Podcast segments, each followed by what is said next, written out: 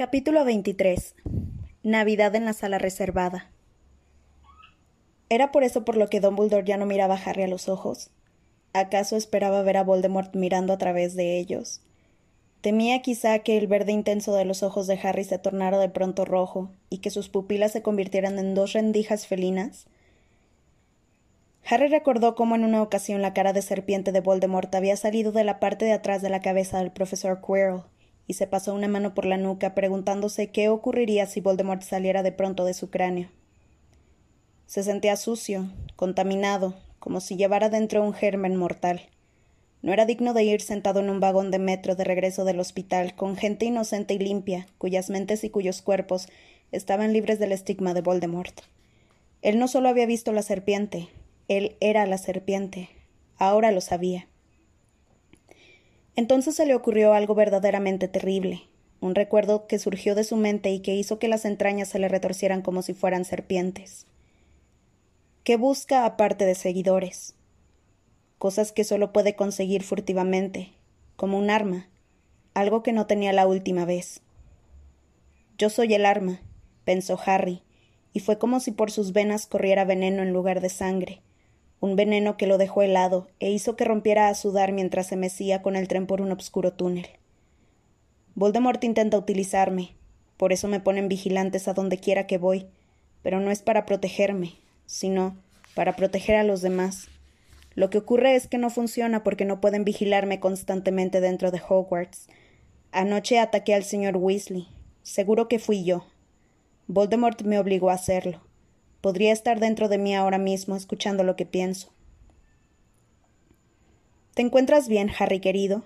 susurró la señora Weasley, inclinándose sobre Ginny para hablar con él, mientras el tren traqueteaba por el túnel. No tienes muy buen aspecto. ¿Estás mareado? Todos lo miraban. Harry movió la cabeza enérgicamente y fijó la vista en un anuncio de una compañía de seguros. Harry, cariño, ¿seguro que estás bien? Insistió la señora Weasley preocupada, cuando rodeaban la descuidada extensión de hierba que había en el centro de Grimmauld Place. Estás pálido. ¿Seguro que has dormido esta mañana? Ahora subes a tu habitación y duermes un par de horitas antes de la cena. ¿De acuerdo? Harry asintió. Ya tenía una excusa para no tener que hablar con los demás, y eso era precisamente lo que él quería.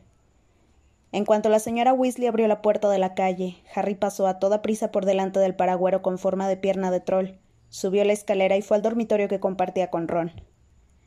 Una vez allí empezó a pasearse por la habitación por delante de las dos camas y del cuadro vacío de Phineas Nigellus. En su cerebro bullían preguntas y más ideas espantosas. ¿Cómo se había convertido en una serpiente? A lo mejor era un animago. No, no podía ser. Lo sabría.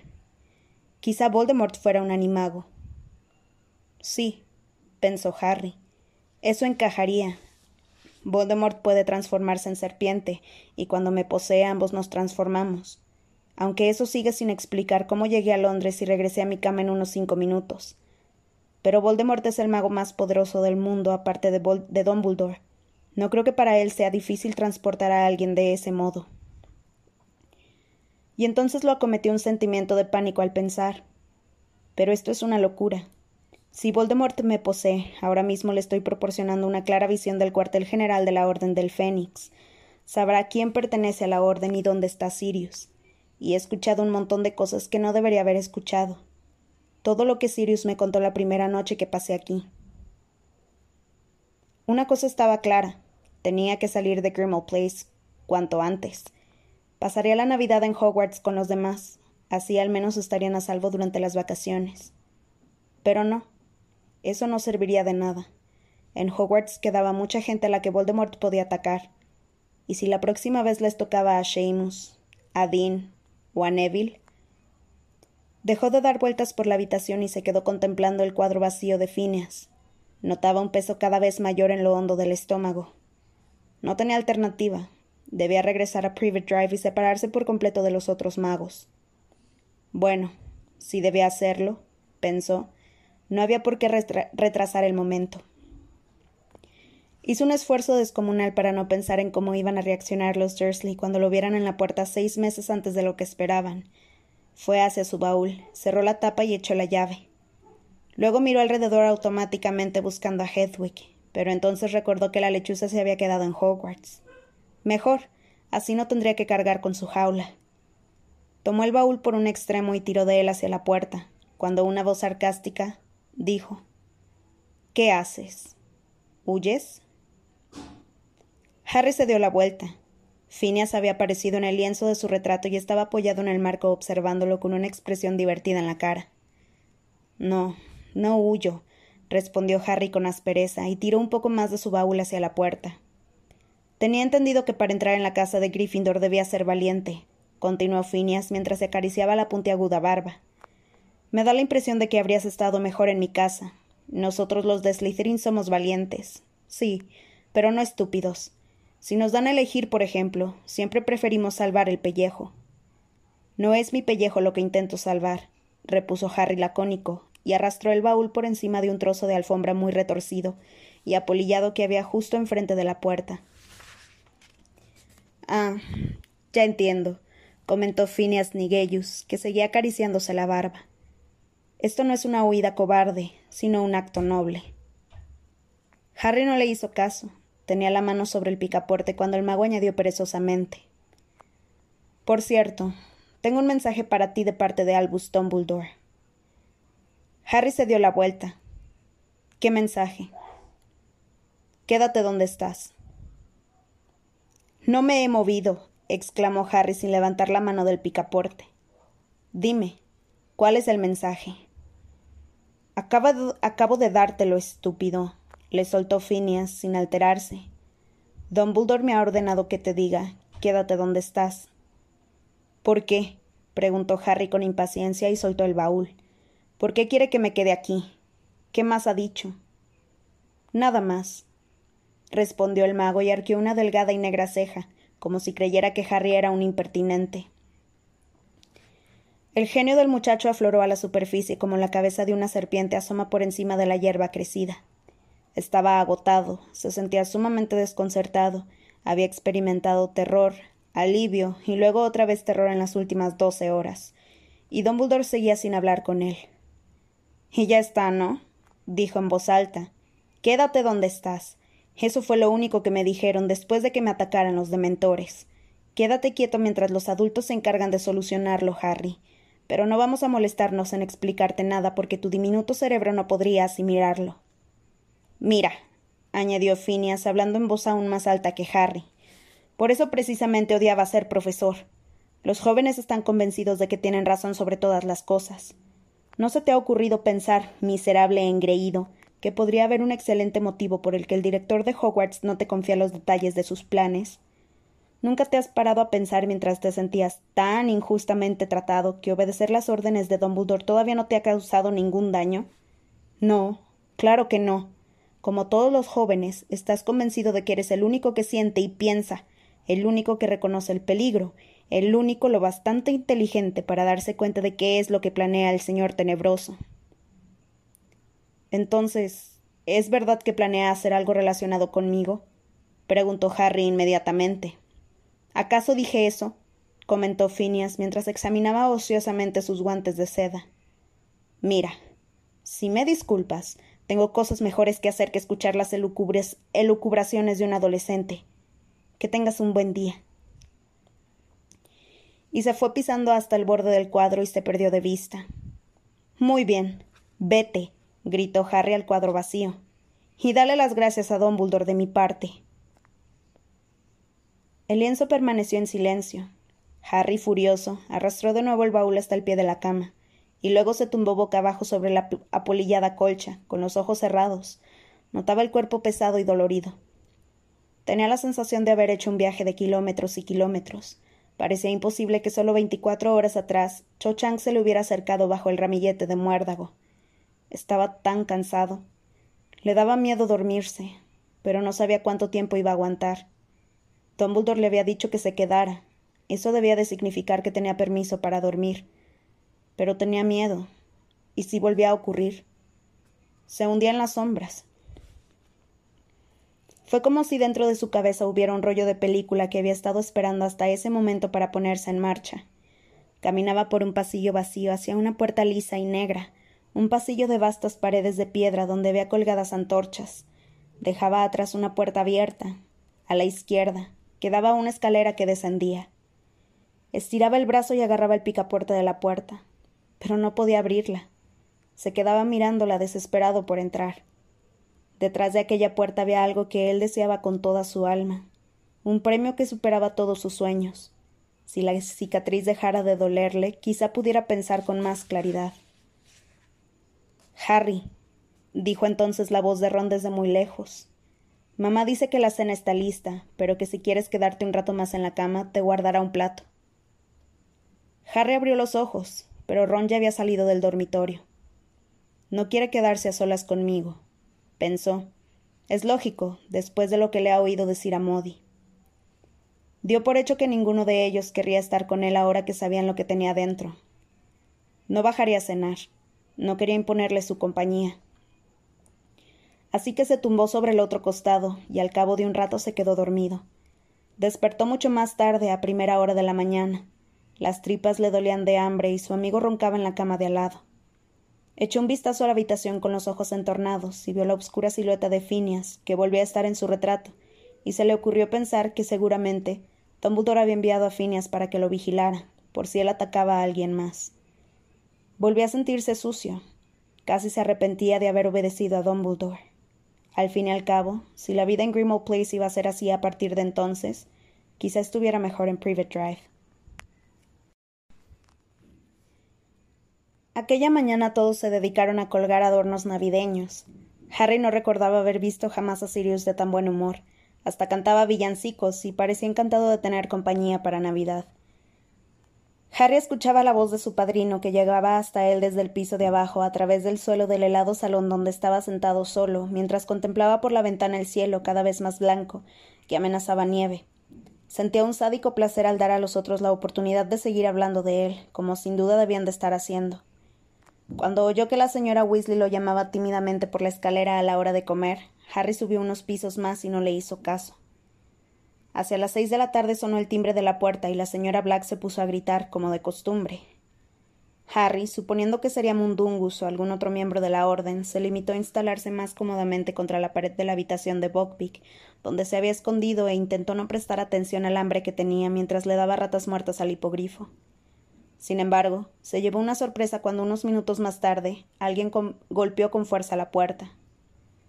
Sé que estás allí adentro, dijo la voz de Hermione. ¿Quieres salir, por favor?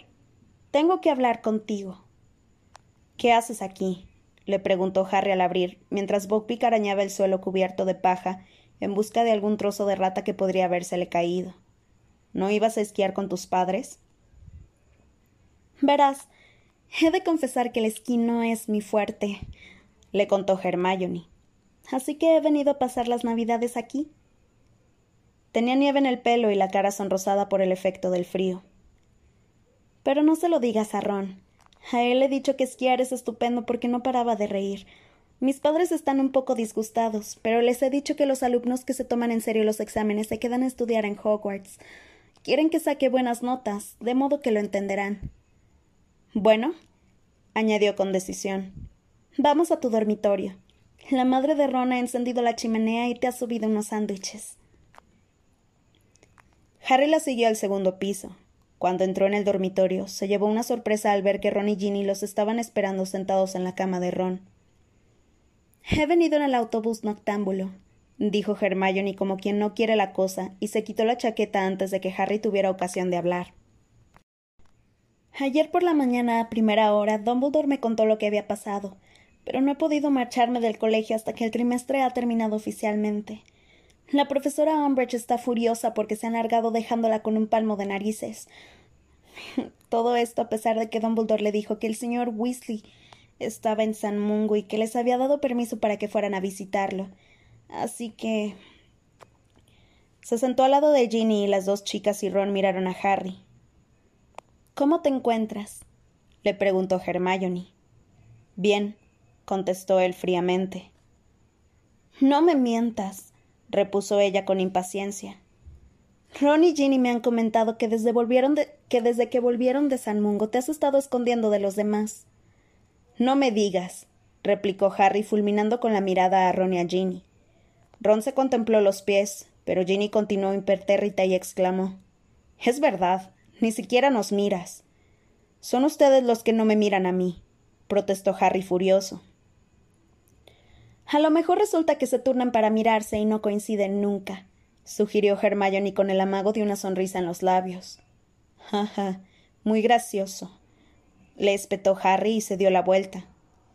Deja de hacerte el incomprendido, Harry, dijo su amiga con crudeza. Mira, los demás me han contado que escucharon anoche con las orejas extensibles. ¿Ah, sí? gruñó Harry con las manos hundidas en los bolsillos mientras observaba cómo fuera caían gruesos copos de nieve. Han estado hablando de mí entonces. Bueno, la verdad es que ya me estoy acostumbrando. Queríamos hablar contigo, Harry, dijo Ginny, pero como desde que llegamos no has hecho más que esconderte, no quería que nadie hablara conmigo, admitió él, que cada vez se sentía más molesto. Pues esa es una postura muy estúpida, replicó Ginny con enojo, dado que yo soy la única persona que conoces que ha estado poseída por quien tú sabes, y por lo tanto puedo explicarte lo que se siente. Harry se quedó callado, asimilando el impacto de aquellas palabras. Entonces se dio la vuelta. No me acordaba de eso. Se excusó. Pues tienes suerte, dijo Ginny fríamente. Lo siento. se disculpó Harry con sinceridad. Entonces, ¿creen que estoy poseído? A ver, ¿recuerdas todo lo que has hecho? Le preguntó Ginny. ¿O hay largos periodos en blanco de los que no recuerdas nada? Harry se exprimió el cerebro. Mm, no, contestó tras una pausa. Entonces quien tú sabes no te ha poseído nunca, dedujo Ginny con simplicidad. Cuando me poseyó a mí no recordaba lo que había hecho durante horas seguidas. De pronto me encontraba en un sitio y no tenía ni la más remota idea de cómo había llegado hasta allí. Harry no se, no se atrevía a creerle, y sin embargo, pese a su reticencia, el peso que lo abrumaba empezó a aligerarse. Pero ese sueño que tuve sobre tu padre y la serpiente. Ya has tenido sueños de esos otras veces, Harry, terció Hermione. El año pasado tenías visiones de lo que Voldemort se traía entre manos. Esta vez ha sido distinto, aseguró su amigo moviendo negativamente la cabeza. Yo estaba dentro de aquella serpiente, era como si yo fuera ella. ¿Y si Voldemort se las ingenió para transportarme a Londres? Mira, no voy a insistirte en esto, pero algún día leerás historia de Hogwarts, dijo Hermione con un tono de profundo fastidio. Y quizá te enterarás de que dentro del colegio uno no puede aparecerse ni desaparecerse. Ni siquiera Voldemort podría hacerte salir volando de tu dormitorio, Harry. No te levantaste de la cama, Harry, intervino Ron. Yo te vi retorciéndote en sueños, por lo menos durante un minuto antes de que consiguiéramos despertarte. Harry empezó a pasearse de nuevo por la habitación. Cavilaba. Lo que todos afirmaban no solo resultaba consolador, sino que tenía sentido. Tomó sin darse cuenta un sándwich del plato que había encima de la cama, y hambriento se lo metió entero en la boca. Resulta que no soy el arma, pensó Harry, quien de pronto sintió una gran alegría y un gran alivio, y le entraron ganas de ponerse también a cantar cuando oyeron a Sirius, que pasaba en ese momento por delante de su puerta hacia la habitación de Buckbeak, cantando hacia Belemba un hipogrifo a pleno pulmón. ¿Cómo podía habérsele ocurrido la idea de regresar a Private Drive por Navidad? La alegría que sentía Sirius por volver a tener la casa llena, y sobre todo por volver a tener a Harry a su lado, era contagiosa. Había dejado de ser el huraño anfitrión del verano, y en esos momentos parecía decidido a que se divirtieran tanto como se habrían divertido en Hogwarts, o quizá más, y por eso trabajó infatigablemente en el periodo previo al de Navidad. Lo limpió y lo decoró todo con la ayuda de los chicos, de modo que Nochebuena fueron cuando fueron a acostarse la casa estaba irreconocible. De las lámparas de cristal anteriormente carentes de brillo ya no colgaban telarañas, sino guirnaldas de acebo y serpentinas plateadas y doradas. Había montoncitos de reluciente nieve mágica sobre las raídas alfombras. un gran árbol de Navidad que había conseguido Mundungus y que estaba decorado con hadas de verdad. Este tapaba el árbol genealógico de la familia de Sirius, y hasta las cabezas reducidas de elfos domésticos de la pared del vestíbulo llevaban gorros, gorros y barbas de Santa Claus. La mañana del día de Navidad, Harry despertó y encontró un montón de regalos a los pies de su cama. Ron ya había empezado a abrir los paquetes de su montón, aún más grande. Mira cuántos regalos nos han hecho este año, exclamó a través de una nube de papel. Gracias por la brújula para escobas, es fabulosa. Supera el regalo de Hermione, un planificador de deberes. O como los muggles dicen, agenda, creo, no lo sé. Entonces Harry buscó entre sus regalos y encontró uno con la letra de Hermione. A él también le había regalado un libro que parecía una agenda, solo que cada vez que lo abría por cualquier página gritaba cosas como No dejes para mañana lo que puedas hacer hoy. Sirius y Lupin, por su parte, le habían regalado una estupenda colección de libros titulada Magia Defensiva Práctica y cómo utilizarla contra las artes obscuras. Este contenía soberbias ilustraciones móviles en color de todos los maleficios y contraembrujos que describía. Harry hojeó el primer volumen con avidez. Le encantó porque iba a resultarle muy útil para lo que tenía planeado en las reuniones del ED. Hagrid le había enviado una billetera marrón y peluda con unos colmillos que supuestamente eran un sistema antirrobo, aunque en realidad lo que hacían era que Harry se arriesgara a que le arrancaran un dedo cada vez que ponía dinero dentro. El regalo de Tonks era una pequeña maqueta de una saeta de fuego. Harry la hizo volar por la habitación y entonces lamentó no tener su escoba de tamaño real. Ron le había regalado una caja enorme de grajeas de todos los sabores. El señor y la señora Weasley el jersey tejido a mano de rigor y unos cuantos pastelillos de frutas secas.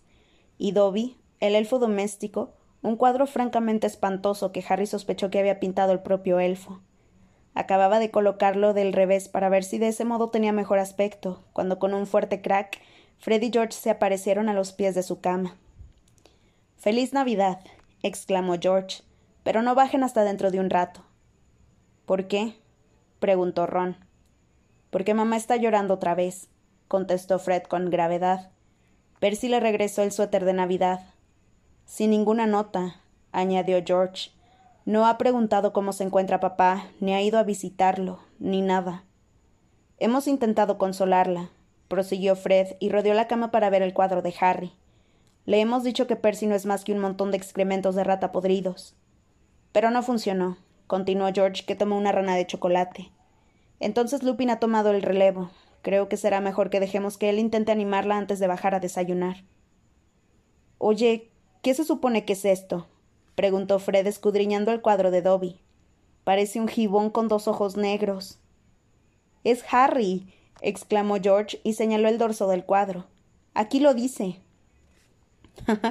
es un buen retrato, opinó Fred sonriendo.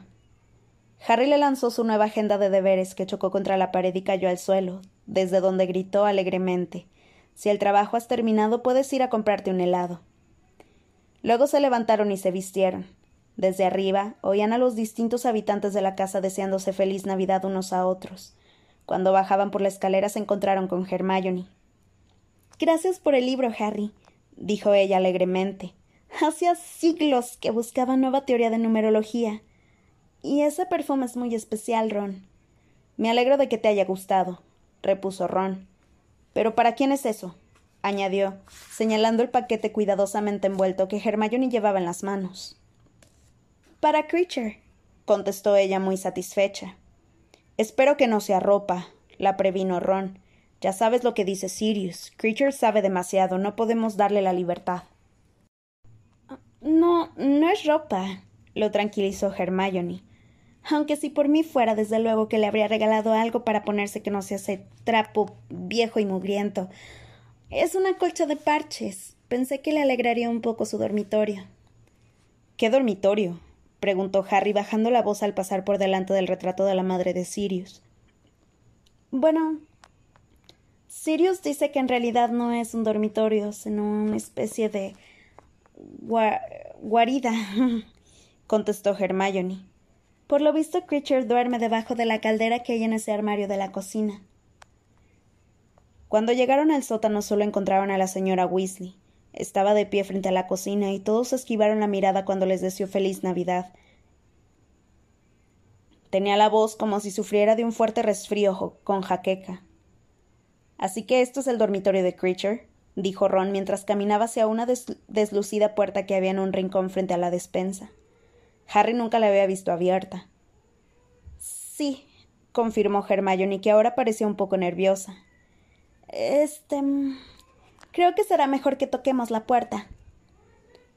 Ron golpeó la puerta con los nudillos, pero no obtuvo respuesta. Debe de estar espiando por arriba, comentó, y sin pensárselo dos veces abrió la puerta. ¡Puah! ¡Guácala! Harry se asomó al interior. Gran parte del armario lo ocupaba una enorme y anticuada caldera, pero en el reducido espacio que quedaba debajo de las tuberías, Creature se había construido algo que parecía un nido.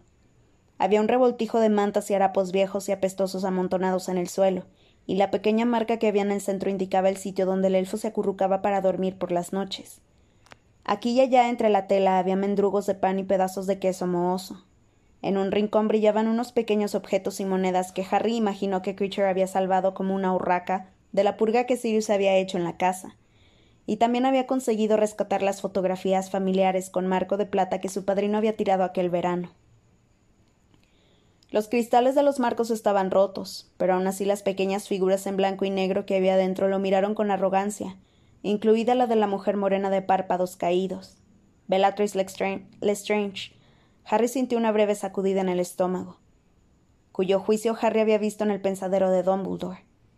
Al parecer, esa fotografía era la favorita de Creature, pues la había colocado delante de todas las demás y había hecho una chapuza para arreglar el cristal con celo mágico.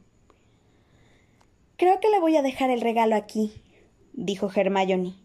Puso el paquete en medio del hueco de los trapos y de las mantas y cerró la puerta sin hacer ruido.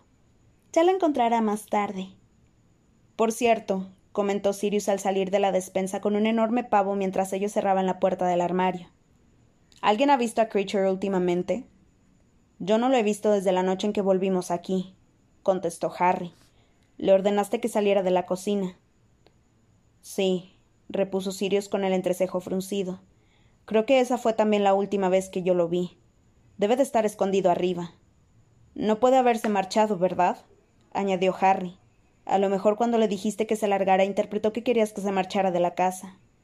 No, no. Los elfos domésticos no pueden marcharse a menos que les regales ropa.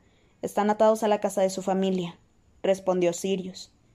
Pueden dejar la casa si de verdad quieren hacerlo, lo contradijo Harry.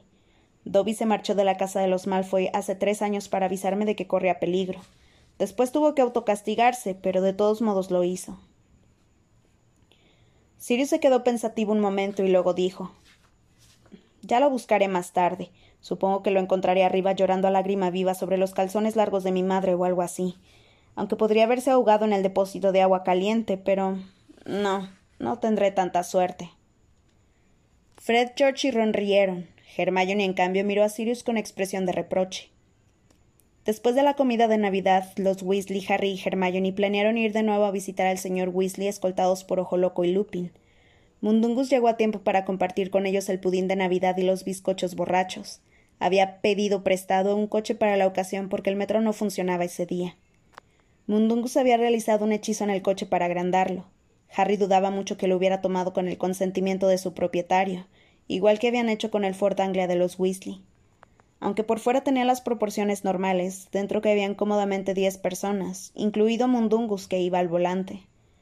La señora Weasley se lo pensó antes de entrar. Harry se dio cuenta de que ella seguía teniéndole poca simpatía a Mundungus y de que no le hacía ninguna gracia viajar sin magia. Pero finalmente se impusieron el frío que hacía en la calle y las súplicas de sus hijos, y se sentó en el asiento trasero entre Fred y Bill, de buen talante. El viaje hasta San Mungo fue rápido porque había poco tráfico. Del mismo modo, había un discreto goteo de magos y de brujas que iban con disimulo por la calle desierta hacia el hospital. Harry y los demás salieron del coche y Mundungus se estacionó en la esquina y se quedó esperándolos. Fueron caminando con toda tranquilidad hasta el escaparate donde estaba el maniquí vestido con el jumper de nylon verde, y una vez allí, uno a uno atravesaron el cristal. En la recepción reinaba una agradable atmósfera festiva, habían pintado de rojo y dorado las esferas de cristal que iluminaban San Mungo para que parecieran gigantes y relucientes bolas de Navidad. Había cebo colgado alrededor de las puertas, y en todos los rincones resplandecían unos relucientes árboles de Navidad blancos, cubiertos de nieve mágica y carámbanos de hielo y adornados con una brillante estrella de oro en lo alto. El vestíbulo no estaba tan abarrotado como la última vez que estuvieron allí, aunque hacia la mitad de la sala Harry tuvo que esquivar a una bruja que llevaba una mandarina metida en el orificio izquierdo de la nariz. Pelea familiar, ¿verdad? dijo la bruja rubia que había detrás del mostrador con una sonrisita de suficiencia. Son ustedes los terceros que veo hoy. Daños provocados por hechizos, cuarta planta. Encontraron al señor Weasley sentado en la cama con los restos del pavo en una bandeja sobre el regazo y con una expresión avergonzada. ¿Va todo bien, Arthur? Le preguntó la señora Weasley cuando todos lo hubieron saludado y le hubieron dado sus regalos. Sí, todo bien, contestó él, aunque no muy convencido. Este. no han. no habrán visto al sanador Smethwick, ¿verdad? No, dijo la señora Weasley con recelo. ¿Por qué? Por nada, por nada contestó el señor Weasley quitándole importancia y empezó a abrir los regalos. Bueno, ¿lo han pasado bien? ¿Qué les han regalado por Navidad? Harry, esto es maravilloso. Acababa de abrir el regalo de Harry, un rollo de alambre fusible y un juego de destornilladores. La señora Weasley no pareció quedar muy satisfecha con la respuesta de su marido, y cuando éste se inclinó para estrechar la mano de Harry, ella le miró el vendaje que llevaba debajo de la pijama. Arthur, dijo con tono cortante y su voz sonó como el chasquido de una ratonera. Te han cambiado los vendajes. ¿Por qué? Lo han hecho un día antes, Arthur. Me dijeron que no te los cambiarían hasta mañana. ¿Qué? dijo el señor Weasley asustado y se tapó con las sábanas hasta la barbilla. No, no, no es nada. Lo que pasa es que.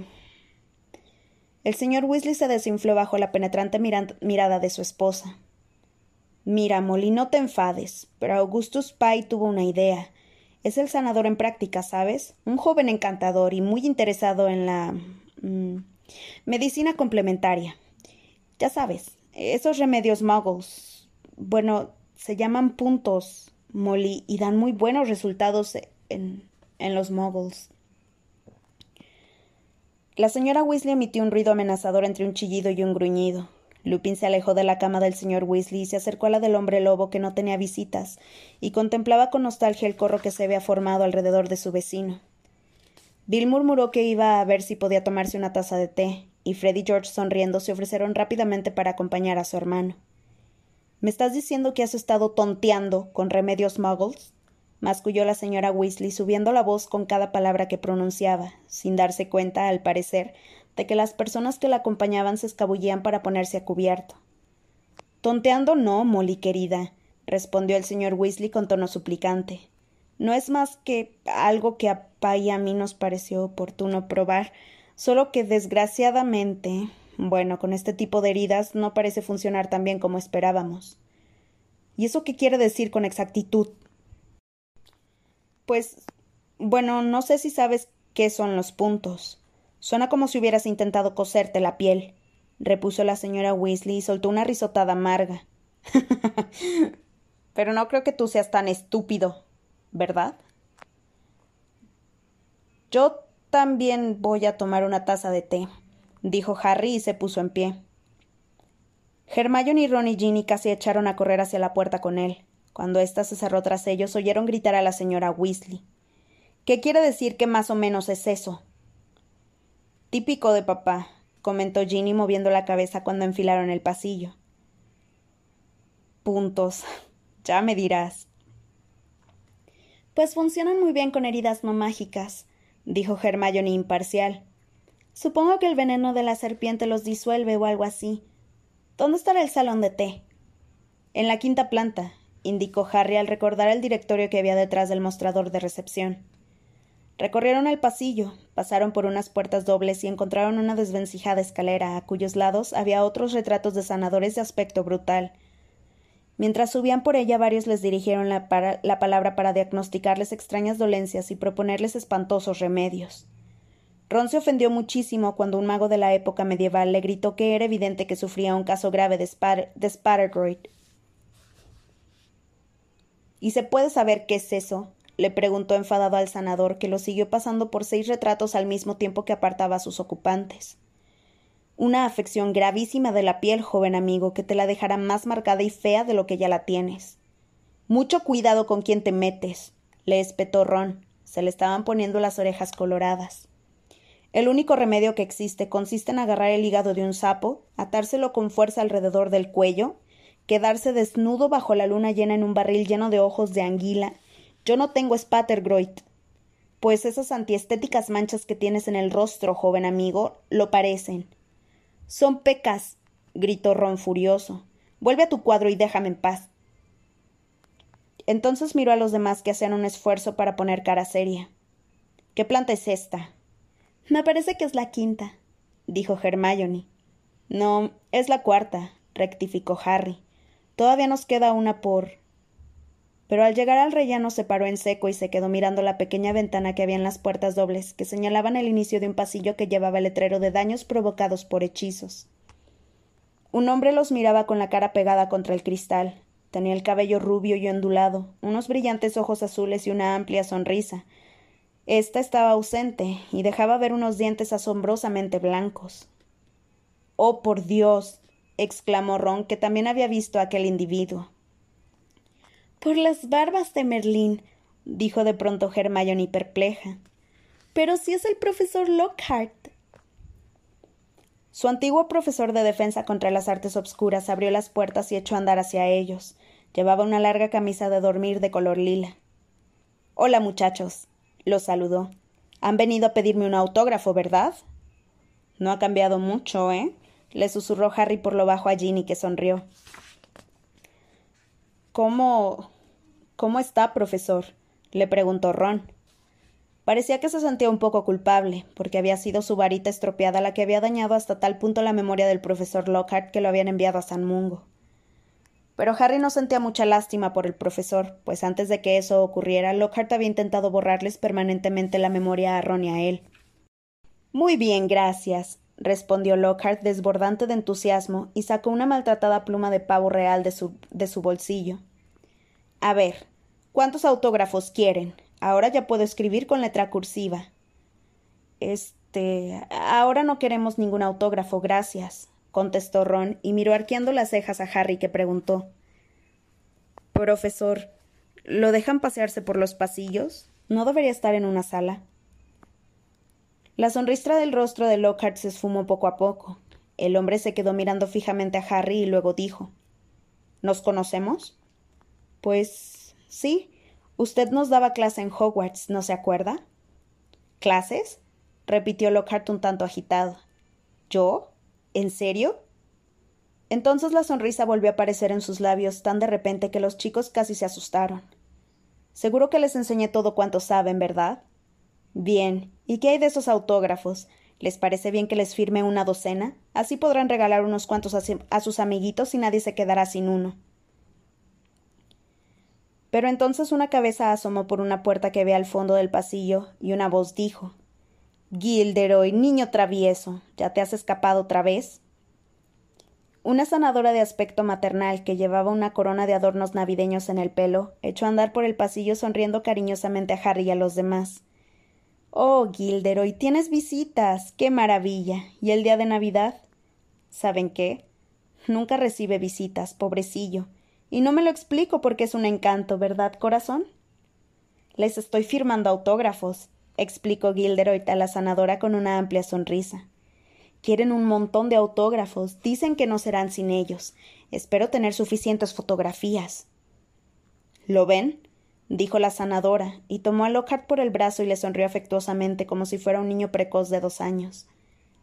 Antes era muy famoso. Creemos que su afición por firmar autógrafos es una señal de que empieza a recuperar la memoria. ¿Quieren venir por aquí? Está en una sala reservada, ¿saben? Ha debido de escaparse mientras yo repartía los regalos de Navidad, porque normalmente la puerta está cerrada. Pero no es peligroso. En todo caso, bajó la voz hasta reducirla a un susurro. Podría ser un peligro para sí mismo, pobre angelito. No sabe quién es, y a veces sale y no recuerda el camino de regreso. Han sido muy amables al venir a visitarlo. Este. dijo Ron señalando en vano el piso de arriba. En realidad nosotros solo pero la sanadora le sonreía con expectación, y el débil murmullo de íbamos a tomarnos una, una taza de té se perdió en el aire. Los chicos se miraron sin poder hacer nada. y luego siguieron a Lockhart y a su sanadora por el pasillo. No nos quedemos mucho rato, por favor, imploró Ron en voz baja. La sanadora apuntó con la varita a la puerta de la sala y murmuró, al ojo mora. La puerta se abrió y la sanadora entró en la sala, precediendo a los demás y llevando sujeto con firmeza a Gilderoy Lockhart por el brazo, hasta que lo hubo sentado en una butaca junto a su cama. Esta es nuestra sala para los pacientes que tienen que pasar una larga temporada en el hospital, explicó a Harry, Ron, Hermione y Ginny en voz baja. Es decir, para los que han sufrido daños por hechizos. Con un tratamiento intensivo de pociones y encantamientos curativos, y con algo de suerte, conseguimos que mejoren un poco, desde luego. Gilderoy, por ejemplo, empieza a recordar vagamente quién es, y también hemos apreciado una notable mejoría en el señor Bode.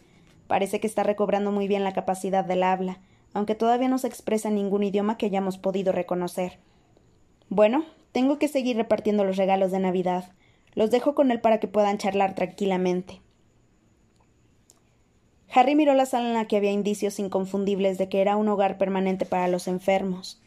Alrededor de las camas se veían muchos más efectos personales que en la sala del señor Weasley.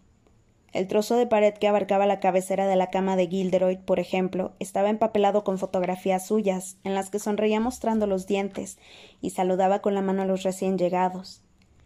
Gilderoy había firmado muchas de aquellas fotografías con una letra desilvanada e infantil. En cuanto la sanadora lo sentó en la butaca, Gilderoy tomó un montón de ellas y una pluma y empezó a estampar una firma febrilmente. Puedes meterlas en sobres, le dijo a Ginny, y fue echándoselas en el regazo una a una a medida que terminaba de firmarlas. No me han olvidado, que va, todavía recibo muchas cartas de admiradoras. Gladys Gudgeon me escribe una cada semana. Me encantaría saber por qué. Hizo una pausa, con gesto de desconcierto. Luego volvió a sonreír y siguió firmando con renovada energía. Supongo que será sencillamente por lo guapo que soy. En la cama de enfrente un mago de rostro amarillento y un aire de profunda tristeza estaba tumbado contemplando el techo. Murmuraba para sí y parecía que no se había dado cuenta de que alguien había entrado en la sala. Dos camas más allá había una mujer cuyo rostro estaba cubierto de pelo.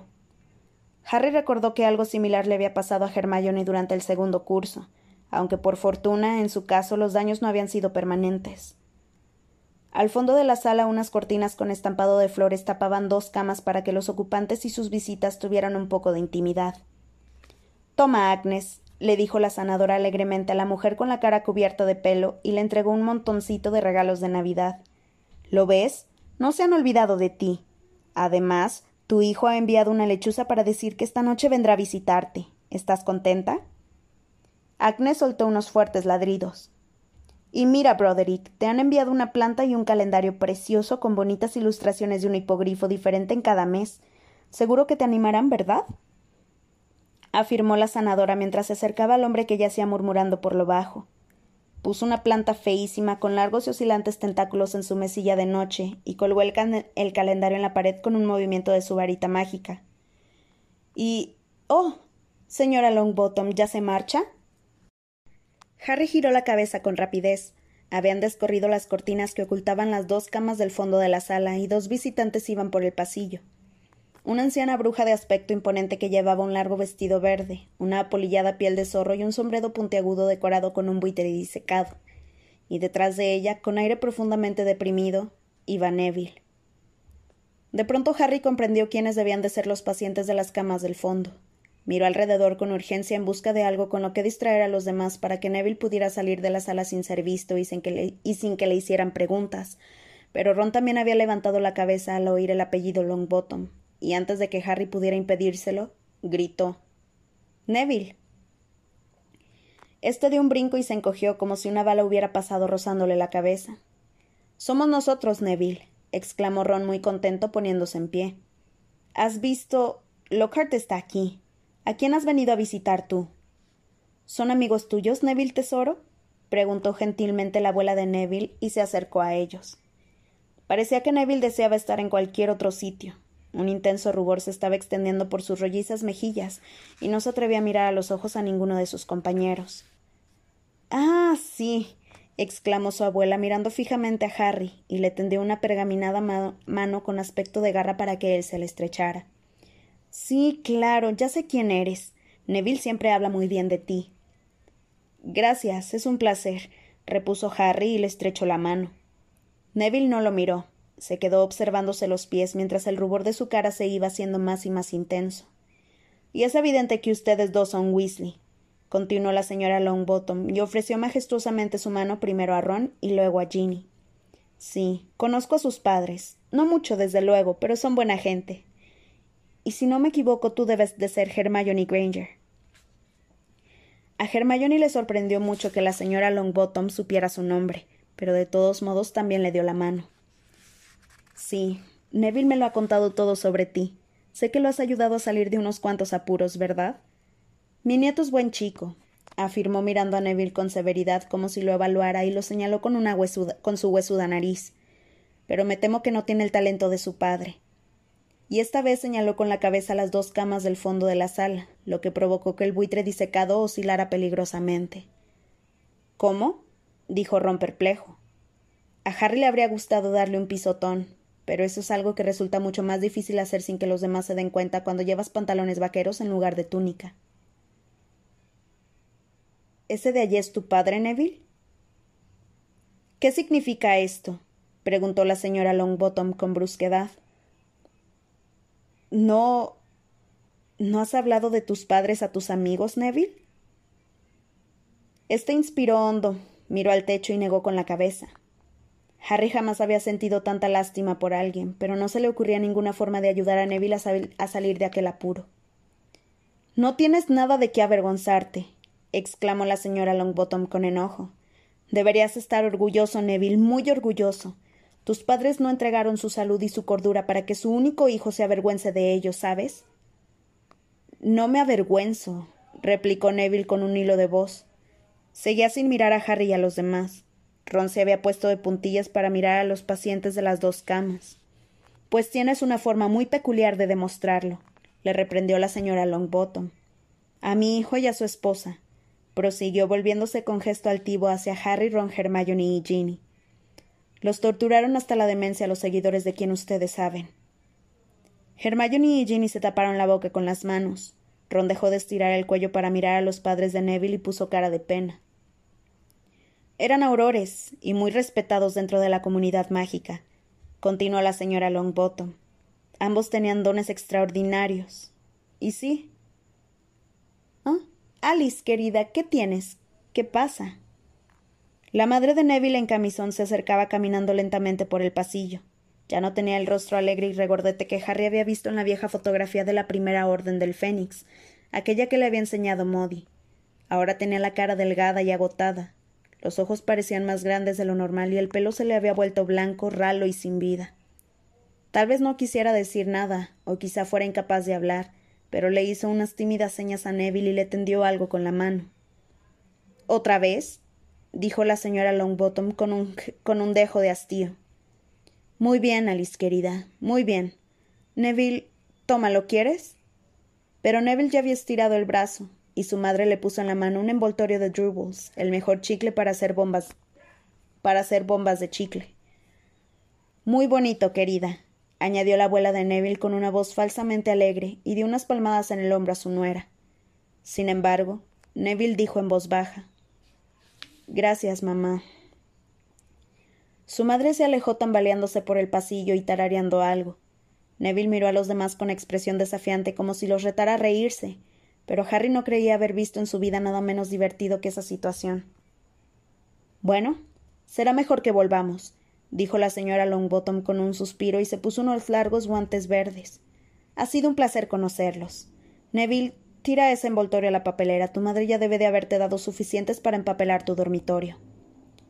Pero cuando se marchaban, Harry vio que Neville se metía el envoltorio del chicle a su bolsillo.